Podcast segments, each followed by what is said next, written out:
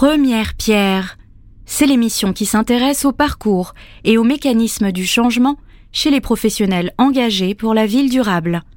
Changement brutal ou progressif, radical ou étape par étape, comment en sont-ils arrivés là? Quel impact cela a-t-il aujourd'hui sur leurs pratiques, leurs projets, mais également leur épanouissement personnel et professionnel?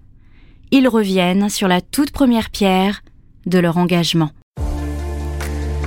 Première pierre. Une plongée à la découverte du parcours des acteurs engagés pour la ville durable. Une émission originale d'Ecopolis sur Bâti Radio.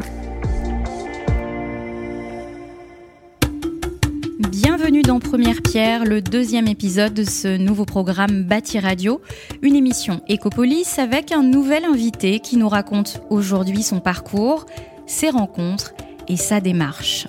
Et c'est Claire Simon que nous recevons aujourd'hui. Claire collabore aujourd'hui à la RIVP, la régie immobilière de la ville de Paris. Sa vie professionnelle est orientée vers le logement social et en particulier la rénovation énergétique et durable. Bonjour Claire Simon. Bonjour Laurence. Bonjour, donc vous avez choisi de vous tourner vers euh, des études d'ingénieur, orientées euh, vers les métiers du bâtiment plutôt, tout en étant passionné par le dessin. Euh, est-ce que durant votre enfance, votre adolescence, vous intéressiez déjà justement à, l'illustration d'une manière générale? Oui, effectivement, le, bâtiment c'est venu beaucoup plus tard, mais le, dessin ça a commencé euh, quand j'étais très très jeune parce que je me souviens euh, toute petite que je dessinais. Alors je me souviens d'ailleurs, je sais pas si je m'en souviens ou si on me l'a raconté, mais j'ai vu des photos certainement, mais je dessinais en fait avec euh, des restes de bricolage de mon père. Donc euh, j'étais dans le garage par terre avec des vieilles planches et puis euh, un pot de peinture bleue, un pot de peinture orange et je dessinais plein de fleurs et de bonhommes avec ces deux couleurs là. voilà, les premiers pas. Déjà du, dessin, de la création, la créativité un peu. Ouais, c'est ça. Et c'est c'est vrai que ça c'est resté une constante. Euh, bah oui, toute ma vie, il y a eu des périodes où j'en ai fait un petit peu moins et d'autres un peu plus, mais euh, j'ai toujours été, euh, toujours été attirée par les arts graphiques et j'en ai toujours fait beaucoup, soit toute seule, soit plus tard en prenant, en prenant des cours. Et, et, je voulais même en faire un métier, puisque quand j'étais, alors je pense que c'était au, collège, euh, on avait eu euh, avec euh, notre prof de français une petite séance où on parlait de nos ambitions professionnelles et on avait bien fait rire notre professeur de français puisque en fait j'avais un camarade de classe qui avait vraiment des difficultés sur les maths et qui voulait absolument être comptable. Et, moi qui étais plutôt matheuse, bah, je voulais faire les beaux-arts. Voilà, donc euh, la, prof avait dit, bah voilà, c'est la mateuse qui choisit euh, la vie de bohème.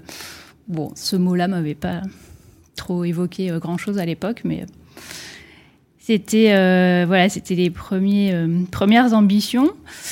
après, j'ai après l'architecture est arrivée, c'est-à-dire que j'ai trouvé que c'était une, une, discipline finalement qui permettait de d'allier euh, un peu le côté scientifique et le côté euh, artistique.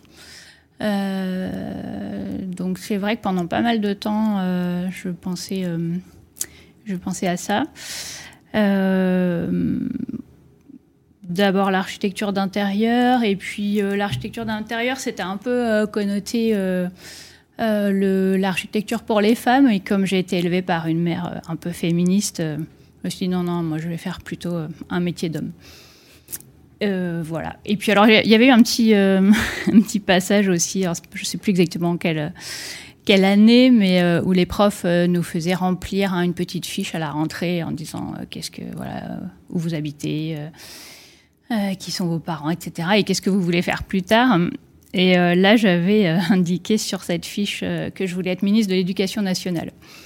Donc ça, c'était les premiers pas, pas artistiques, mais un peu les premiers pas militantisme peut-être, ou déjà un petit, euh, petite envie de, de, changer les choses.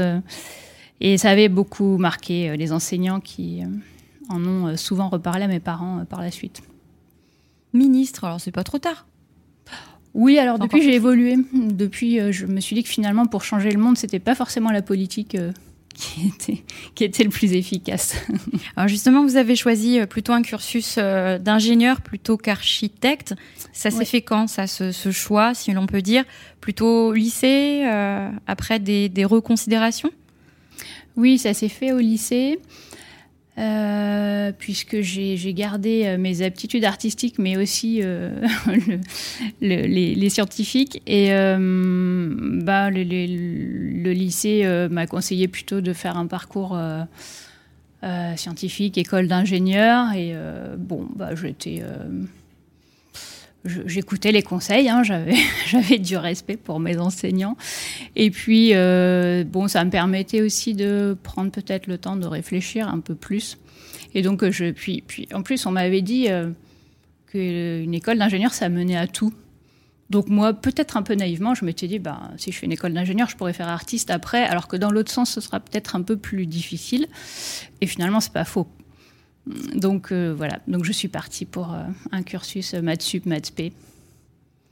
Et puis euh, finalement une école d'ingénieur en bâtiment, ce qui m'a permis quand même de faire le lien avec l'architecture, puisque dans ce cursus, il y avait quelques heures d'architecture.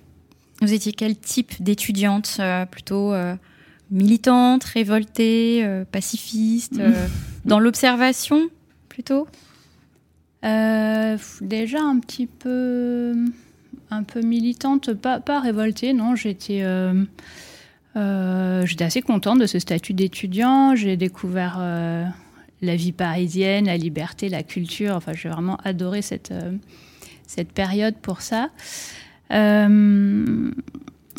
ensuite, j'ai découvert bah, le monde du bâtiment, puisque pendant les, les écoles d'ingénieurs, on on, rencontre quand même, on est souvent en lien avec des professionnels et puis on fait des stages.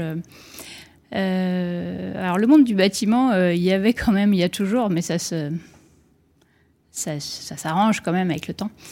Mais c'est quand même un monde un petit peu macho, hein, donc euh, il y a deux choses qui me sont revenues. Un, prof de cette école, donc l'école spéciale des travaux publics, pour ne pas la nommer. Voilà, pour ne pas la nommer. Elle, le prof, je ne vais pas le nommer parce qu'il n'enseigne plus. Euh, lui m'avait fait la réflexion alors que je passais un oral et euh, bon effectivement je n'avais pas été très très brillante sur ce sur ce sujet et euh, il m'avait fait une remarque où il me disait que bon bah si vraiment ça me plaisait pas le bâtiment je pouvais faire autre chose je pouvais faire coiffeuse par exemple donc j'avais j'avais bien apprécié la, la remarque c'était voilà le genre de choses que qui pouvaient se, qui pouvaient se, dire. Euh, bon, mais bon, c'était quand même une exception, hein.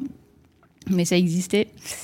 Et puis après, en, stage, euh, donc on doit faire des stages en entreprise, euh, vraiment stage sur des chantiers. Donc je, je, me demandais un peu comment ça allait se passer et bah, notamment euh, vis-à-vis des ouvriers, parce que là, c'est une population qui est 100% masculine. Et finalement, ce que j'ai constaté, c'est que les ouvriers étaient beaucoup plus ouverts que l'encadrement, et plutôt contents d'avoir des femmes. Ça, voilà, ça a changé euh, un peu. Euh, et c'était plutôt les cadres qui...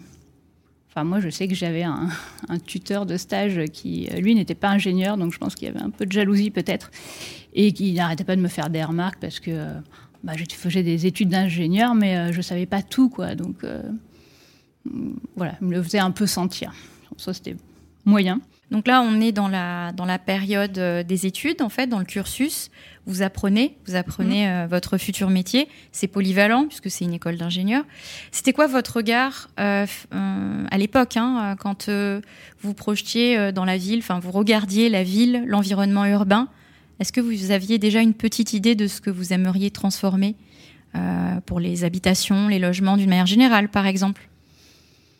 Euh, Alors, je ne peux pas dire que j'avais vraiment euh, une vision, mais par contre, c'est vrai qu'au fil des, stages, notamment le dernier stage que j'ai réalisé, celui-là, ça a été quand même une sacrée découverte. J'étais à la SNCF, à l'agence des gares.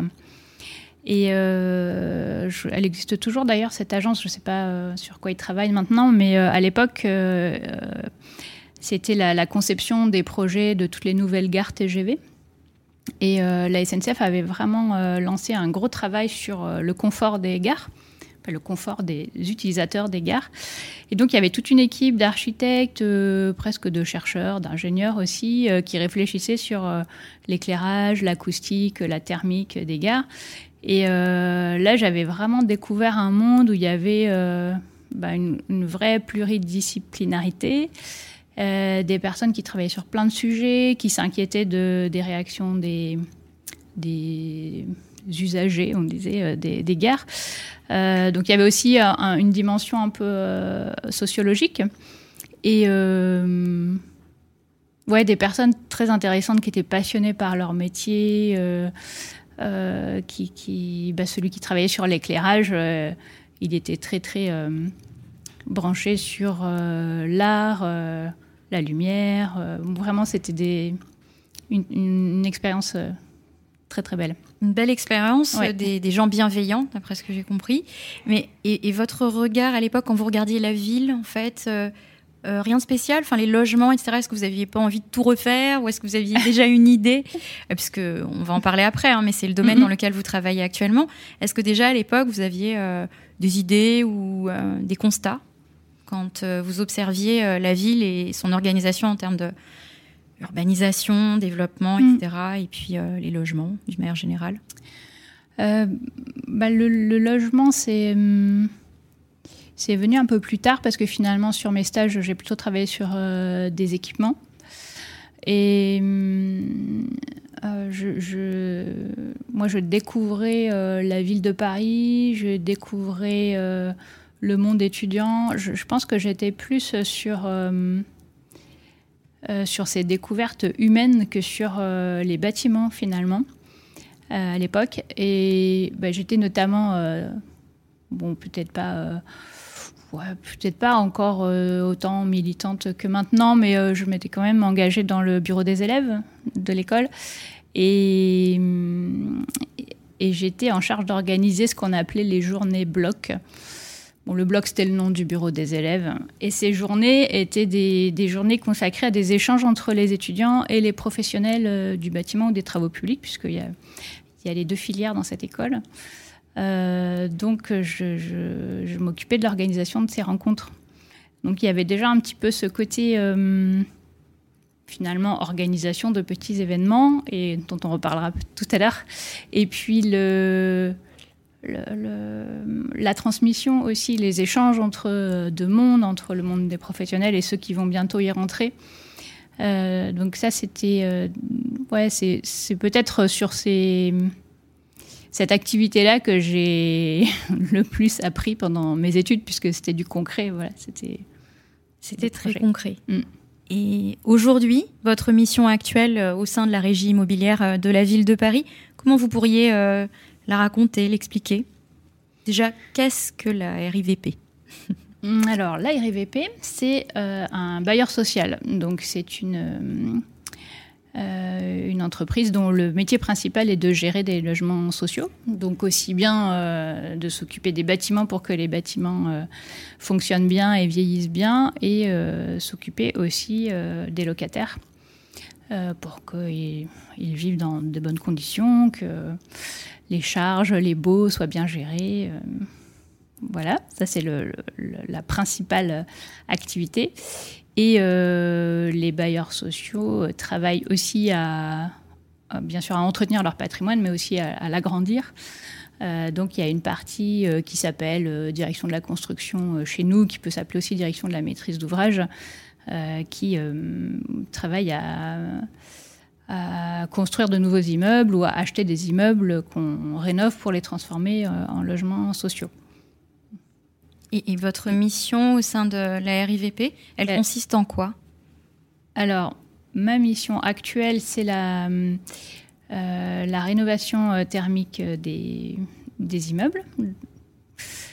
donc moi, je suis responsable d'une équipe d'une douzaine de personnes qui gèrent des projets de rénovation thermique d'immeubles, de logements en milieu occupé. Donc ce sont des projets qui sont très euh, à la fois très complexe et très enrichissant puisque c'est vraiment, enfin, il y a un tiers de, un tiers de, technique, euh, un tiers d'administratif, juridique, tout ce qui est le métier de la maîtrise d'ouvrage, et puis un tiers de, de social, puisqu'il faut faire ces travaux en maintenant les conditions de vie des habitants dans l'immeuble. Donc il y a beaucoup de communication entre nous et les habitants, beaucoup d'échanges pour que les travaux se passent. Euh, alors, il y a forcément il y a des nuisances, hein, mais euh, l'idée c'est que les nuisances soient euh, minimisées et acceptées autant que possible. Et en quoi, on employait un mot fort tout à l'heure comme le, terme de militant, militante, en quoi on peut être militante et, et avoir ce type de mission au sein de la RIVP Comment ça se manifeste? Alors, c'est un métier qui qui répond quand même à la fois aux enjeux euh, sociaux et environnementaux de, notre monde, puisque euh, l'objectif d'un bailleur social, c'est quand même de loger les personnes euh, les plus démunies qui n'ont pas forcément accès au logement sur le parc privé. Et, puis il y a aussi pas mal d'accompagnement des, habitants qui sont les plus en difficulté, accompagnement social, j'entends. Et, après, pour le côté environnemental, on, travaille sur l'amélioration euh, des charges. Alors c'est vrai que le premier volet, c'était la thermique. C'est-à-dire quand j'ai commencé, alors moi j'ai commencé euh, même dans mon précédent, euh, chez mon précédent employeur en 2009, je, je m'occupais déjà de rénovation thermique. C'était le chauffage, donc le confort d'hiver. Il fallait réduire les consommations d'énergie. C'était vraiment l'axe principal. Euh, bon, c'était vertueux, mais quand on s'intéresse un peu au développement durable, on se dit euh, c'est bien, mais c'est qu'un seul aspect. Et est-ce que tartiner du polystyrène partout sur tous les immeubles de France, c'est vraiment une super bonne idée et, donc après, les choses ont évolué, mais ça a pris quand même pas mal de temps. Euh, on a commencé à regarder l'utilisation de l'eau, parce que quand on fait baisser les charges de chauffage, bah, les charges d'eau prennent une place un peu plus importante.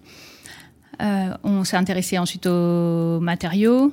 Et là, maintenant, on est vraiment euh, complètement dans ces thématiques de, du confort d'été, puisque parfois, ce qu'on a fait pour le confort d'hiver, ça marche pas aussi bien pour le confort d'été. Donc maintenant, on essaye d'anticiper les deux.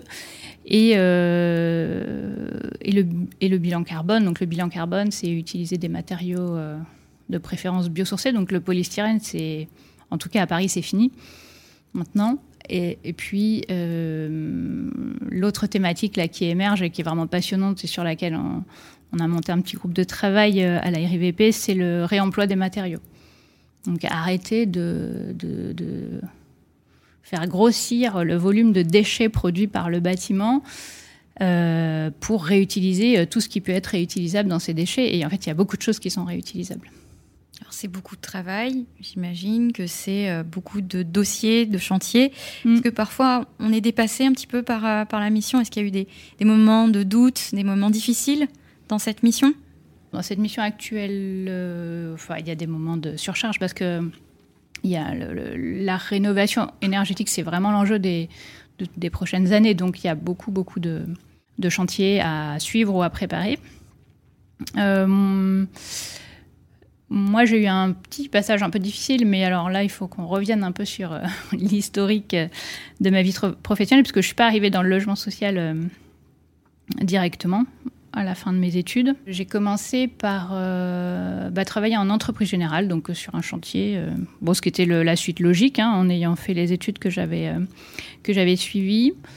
bon, je n'ai pas été très très convaincue par par cette expérience.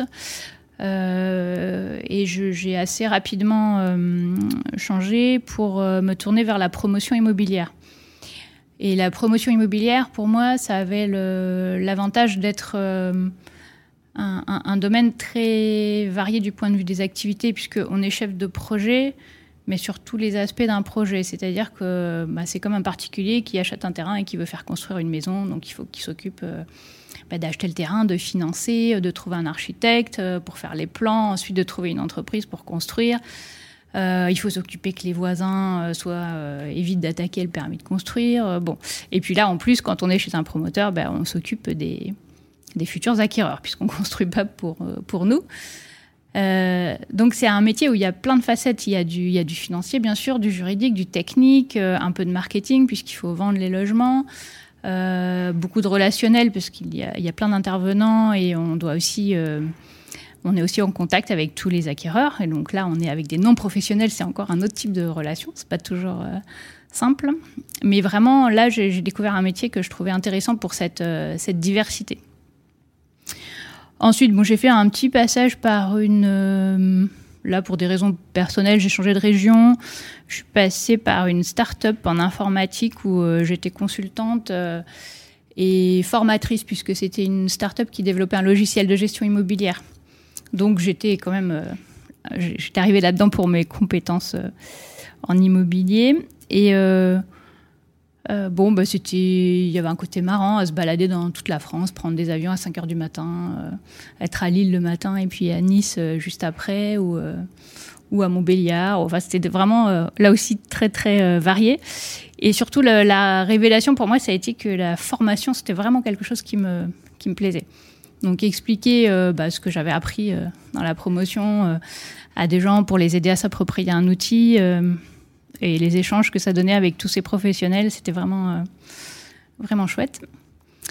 Ensuite, euh, je suis revenue à la promotion immobilière.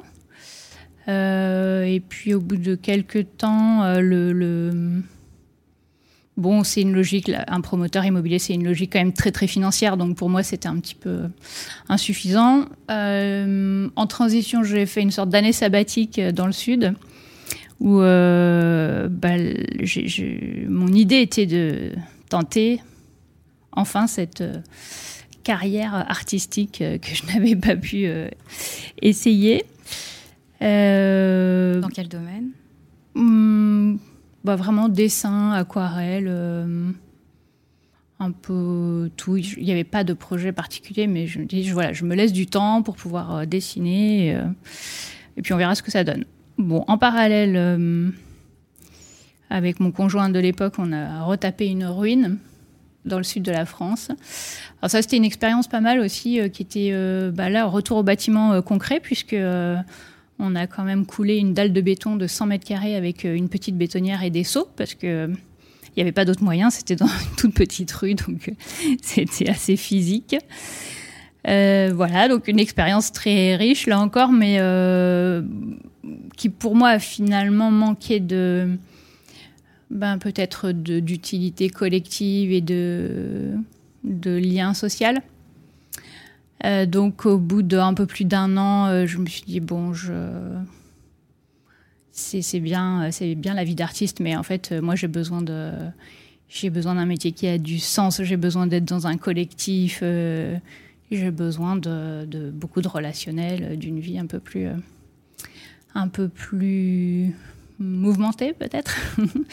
Et donc je suis retournée alors dans euh, la maîtrise d'ouvrage, donc euh, le suivi de projet, enfin pas tout à fait, je suis retournée dans l'immobilier, mais euh, pour sortir de la logique financière à fond de mes précédents employeurs, je me suis tournée là vers le logement social.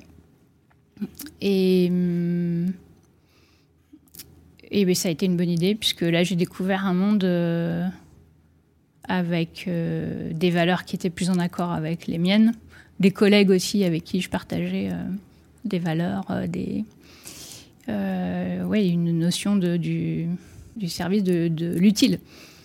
Il y a eu peut-être un moment dans l'une ou l'autre de vos expériences où le travail a pris un petit peu peut-être le dessus Oui, c'était ça, effectivement. C'est vrai que je, je suis repartie du début pour ça.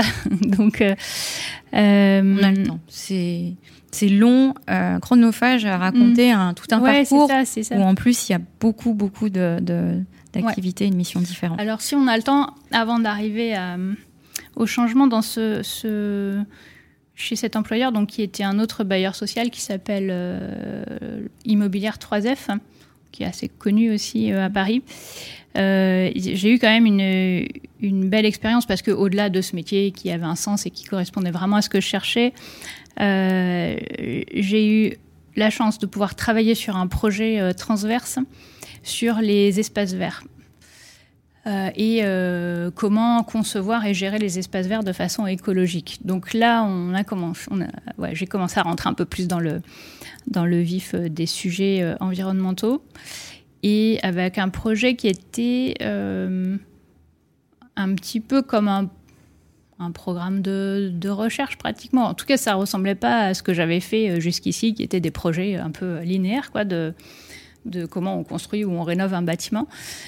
Là, l'idée, c'était de faire un état des lieux de euh, comment les espaces verts de ce bailleur étaient gérés, comment ils étaient utilisés. Donc, il y avait un petit côté aussi euh, sociologique.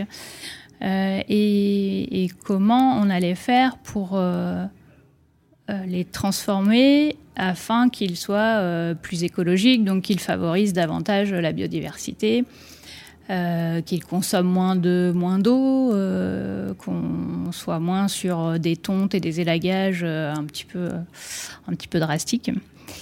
Et donc ce projet nous a amené, on était quelques personnes à travailler là-dessus, à rencontrer euh, bah, des habitants, bien sûr, euh, des, écologues, euh, des gens qui travaillaient au Muséum d'histoire naturelle, des personnes qui travaillaient dans d'autres enfin tous les départements d'Île-de-France qui avaient déjà mené des démarches sur la faune, la flore, l'eau. Donc vraiment très, très, très enrichissant. Et ça a rencontré un changement un peu plus personnel chez moi, euh, qui était l'achat d'une maison de campagne. Parce bon, moi j'étais quand même très très euh, citadine parisienne, et puis euh, il y a une, ouais, une bonne dizaine d'années, au moment où je travaillais sur ces projets-là, avec mon, compagnon, on a acheté une maison pas très loin de Paris, et avec l'idée aussi de, d'en faire une, à notre échelle une petite réserve de biodiversité. Donc là, il y a eu vraiment beaucoup de, de, de, bah, recherches et puis de connaissances accumulées là-dessus. Et donc dans notre maison, euh, on a installé, euh, on a fait un potager, ça c'est assez classique. On s'est formé à l'apiculture, donc on a, installé deux ruches. Et, puis euh, on a mis un compost et des toilettes sèches. Alors les toilettes sèches, ça, a bien fait, bien fait parler nos proches. Mais ça a été vraiment pour moi l'époque où j'ai pris conscience de façon très concrète quoi, de, tous les enjeux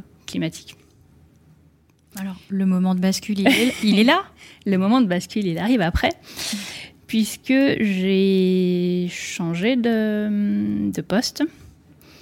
Euh, bah, j'avais été contactée hein, par un, cabinet de recrutement euh, qui m'a proposé de devenir euh, directrice technique de la RIVP.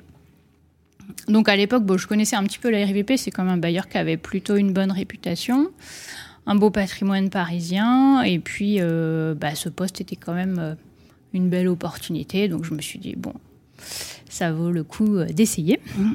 Et ça, bah, ça a valu la peine, hein, bien sûr. Toutes les expériences ont leur, leur bon et leur moins bon côté. Euh, donc oui, expérience très riche puisque c'était vraiment une pas tout à fait une création de poste parce que le poste existait déjà, mais il fallait vraiment lui faire prendre de l'ampleur, donc euh, passer de 5 à 20 personnes en gros. Euh, grosse réorganisation, une modification complète de la politique des achats. Euh, j'ai découvert aussi tout ce qui était euh, dialogue social puisque j'étais euh, présidente du CHSCT. Donc, ouais, pas mal de nouveautés, beaucoup d'enjeux. quand on travaille sur une réorganisation à cette échelle, forcément, tout le monde n'est pas toujours d'accord avec les nouvelles, méthodes, nouvelles procédures. Euh, donc il y a eu des moments euh, quand même assez tendus et puis ça demandait euh, énormément de boulot. Et quand on est à un poste de direction, bah, il y a un petit peu de tension, il y a un petit peu de lutte de pouvoir. Tout ça a été quand même très, très usant. Et bon, bah, j'ai beaucoup passé de temps et d'heures pour faire aboutir ce projet. Et j'ai commencé à sacrifier euh, un petit peu euh, bah, le dessin, euh, puis après le sport, et puis après c'était le sommeil, et puis bon, bah, ça s'est terminé en épuisement complet, quoi. ce qu'on appelle en bon français un burn-out. au bout de au bout de quatre ans. Et voilà. Et là, ça a été la bascule où là, j'ai dû ben, j'ai dû revoir mes priorités et me ben, remettre ma vie dans un équilibre qui était viable pour moi, quoi. Voilà. Une, prise de conscience, peut-être. Un mal pour un bien, on peut dire oui, c'est ça. Alors bon, c'est vrai qu'avec le recul, c'est plus facile de le dire. Il y a eu des mois difficiles, hein, puisque ça a duré, euh, ça a duré quelques mois. Euh, mais j'ai eu la chance d'avoir un employeur euh, compréhensif. Et, et après, enfin, quand je suis revenue, bon, bah, c'était clair pour moi, mais c'était clair aussi pour mon employeur que je ne pouvais pas continuer sur le même poste. Et euh, au même moment, il a été décidé de créer une équipe pour s'occuper de la rénovation euh, thermique des logements, puisque le, volume d'immeubles à traiter ne, cessait de grossir et il y avait vraiment euh, besoin d'avoir une équipe assez importante.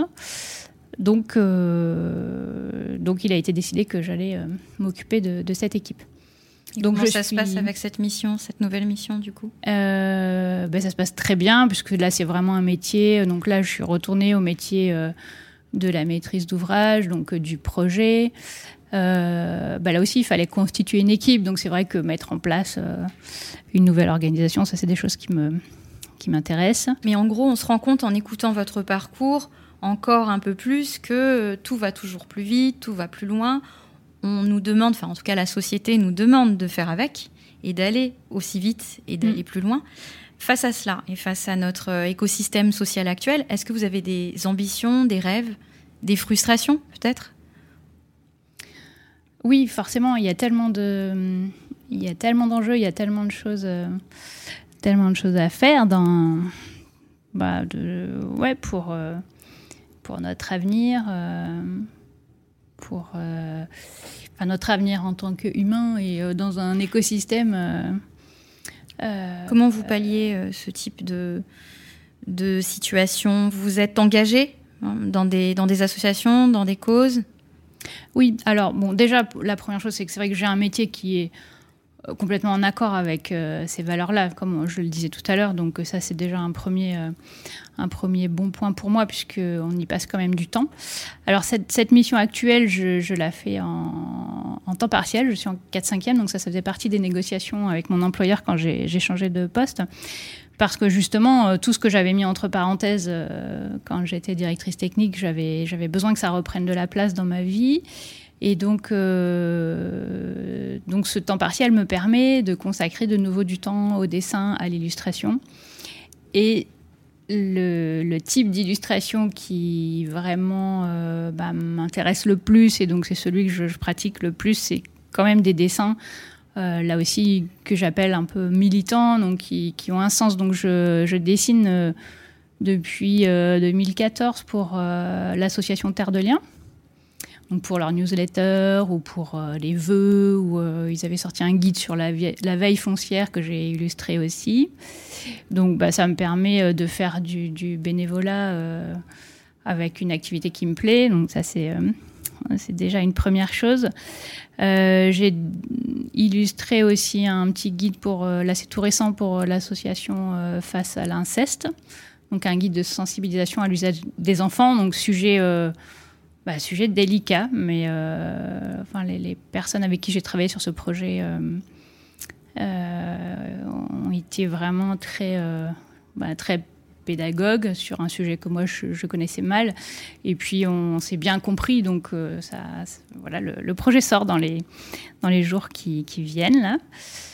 J'avais aussi illustré un guide pour le parc de la Vanoise sur les animaux de la Vanoise. Et, ça, c'était un projet euh, destiné aux enfants non ou malvoyants. Hmm, donc j'avais travaillé avec une imprimerie spécialisée et le, livre est euh, donc écrit en texte classique et en braille et les dessins sont à la fois en couleur et en relief. Donc il y a eu une traduction en relief de mes dessins. Donc ça aussi c'était quand même euh, très atypique comme expérience. Voilà pour la partie dessin. Euh, et, alors en parallèle, ça c'est depuis, euh, depuis mon burn-out, c'est vrai que dans le rééquilibrage de mon écosystème intérieur, euh, j'ai beaucoup travaillé sur le yoga, la méditation, et c'est des, domaines qui m'ont amené à réfléchir aussi sur bah, les relations humaines. Et ça, j'essaye de le, bon, je le mets en pratique pour moi, mais j'essaye aussi de le diffuser euh, dans, le, bah, dans mon activité professionnelle. Euh, donc dans l'émission transversale, euh, j'anime assez régulièrement des groupes de travail ou des ateliers sur bah, les thématiques environnementales, donc les matériaux biosourcés, le réemploi. Là, on est complètement à fond dans le réemploi. Mais en parallèle, je, teste aussi. Alors, j'ai essayé des petites séances de méditation. Ça, bon, ça a été un petit peu, un peu euh, comment dire, arrêté par le, confinement, puisque c'était pas terrible de le faire en visio. Euh, mais j'ai proposé à mon équipe une formation sur la prise de parole en public, puisqu'on anime souvent des réunions avec les locataires, euh, avec une personne que moi j'avais rencontrée à titre personnel, qui travaille sur la voix, mais à partir de ce qu'on appelle les arts martiaux internes. Donc la méditation, le qigong, euh, des techniques de vibration, euh, les énergies. Et, c'était vraiment. Euh, alors moi j'avais vraiment adoré sa méthode. Bon, j'avoue que quand je l'ai proposé à mon équipe, je les connais un peu, mais je me disais bon, ça passe ou ça casse. Et en fait, ils ont ils ont vraiment adoré. Et ça c'était il y a deux ans.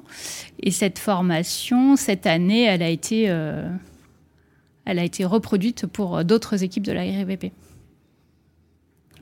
Donc j'étais assez, euh, assez contente. Donc on peut dire que pour euh, poser euh, sa première pierre, pour construire, il faut le faire avec force et volonté, mais aussi avec pleine conscience, c'est ça? Et s'écouter soi-même, écouter ses limites, quelque chose comme ça? Moi je dirais pas force, volonté, oui, mais plutôt conviction et patience. Parce que la force, ça ça marche pas forcément. Euh, enfin, d'ailleurs, souvent, ça, ça marche pas. Euh, mais je pense que si on est convaincu de quelque chose, euh, il faut, ouais, il faut s'écouter. Et puis, donc, y croire soi-même. et après, pas être trop pressé. Parce que la patience, ça, c'est un truc sur lequel j'essaye de travailler aussi. Parce que moi, j'aimerais bien que quand j'ai eu la révélation sur quelque chose, tout le monde l'ait en même temps. Mais ça marche pas comme ça. donc, il faut laisser laisser son rythme à chacun. S'écouter, en effet. Et est-ce qu'il y a une muse justement que vous écoutez, une source d'inspiration, quelqu'un qui vous inspire ou qui vous a inspiré? Euh, oui, alors il y a beaucoup de personnes hein, dans tout ce parcours euh, qui m'ont qui m'ont inspiré, qui m'ont accompagné, mais il y a, j'ai retenu une personne parce que vraiment euh, elle m'avait marqué quand j'ai découvert son travail, c'est Vandana Shiva. Donc c'est une, indienne qui, qui est à la fois euh, féministe, une grande défenseuse euh, de la biodiversité, des, des méthodes d'agriculture qui respectent euh, l'environnement, qui a permis de bah, qu'on parle de, du brevetage du vivant parce que ça c'est quand même un domaine. Bon, il y aurait beaucoup de choses à dire là-dessus, mais et je l'avais découvert parce qu'elle a eu un prix Nobel alternatif et ce, petit livre qu'on m'avait offert sur les prix Nobel alternatifs euh, est vraiment très très euh, très instructif. Et euh, on disait au tout début que quand je, parlais de mes ambitions très très jeunes de politique, que finalement maintenant j'avais un peu changé d'avis. Et franchement, ce monde ce monde associatif là qui qui, qui bouge, qui teste des choses et qui les diffuse je, pense que c'est vraiment très efficace pour faire euh, évoluer euh, les mentalités.